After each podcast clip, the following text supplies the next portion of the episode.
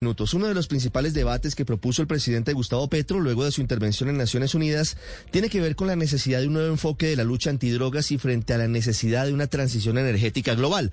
Aunque anoche, como escuchamos el presidente Petro en entrevista con CMI, matizó sus afirmaciones, intentando decir que su propuesta al mundo no es legalizar las drogas, sino regularizarlas y cambiar el enfoque militar hacia un enfoque de salud pública, las preguntas surgen sobre qué tan eficaz puede ser su discurso para persuadir a la comunidad internacional en ese sentido. Petro no es el primer presidente que pide ante la comunidad internacional que cambie el enfoque antidrogas.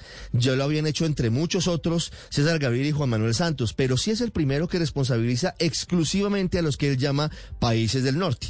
Desde hace varios años un grupo de expresidentes y de intelectuales han venido impulsando la idea de cambiar el enfoque de la lucha contra las drogas, hasta ahora sin éxito. Por eso no es claro si el tono agresivo del presidente Petro puede llegar a mover a la comunidad internacional. Sobre la provocadora pregunta que volvió a plantear sobre si es más veneno la cocaína que el carbón y el petróleo, han salido diferentes voces a favor y en contra de ese señalamiento, aunque algunos dicen que puede ser demasiado extremo. Algunos señalan que efectivamente el calentamiento global, la contaminación son causantes de millones de muertes en el mundo frente al número de personas que mueren por sobredosis de cocaína, viéndolo solamente en blanco y negro. Sin embargo, lleva, según señalan sobre todo personas que tienen que ver con el sector energético, un asunto por detrás y es que esa transición energética que debe hacerse es gradual, es una transición que debe ser suave, lenta y no agresiva, porque el mundo todavía hoy depende de esos combustibles fósiles, depende del petróleo, depende del carbón. Y no sería, dicen ellos, muy adecuado hacer una comparación con la cocaína.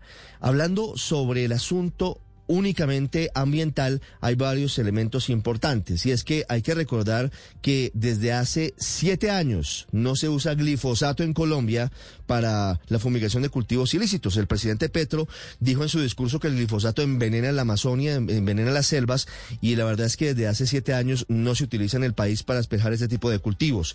De otra parte, las cifras señalan lo siguiente. El presidente Petro dice que el narcotráfico es el causante de la deforestación de la Amazonia. Según el IDEAM, la selva amazónica está afectada principalmente por otros factores distintos que los cultivos ilícitos. Primero, por la apropiación de tierras, segundo, por la construcción de carreteras y tercero, por los cultivos ilegales. Y un dato más de la Universidad del Rosario, únicamente el 7% de la deforestación de Colombia obedece a cultivos ilícitos.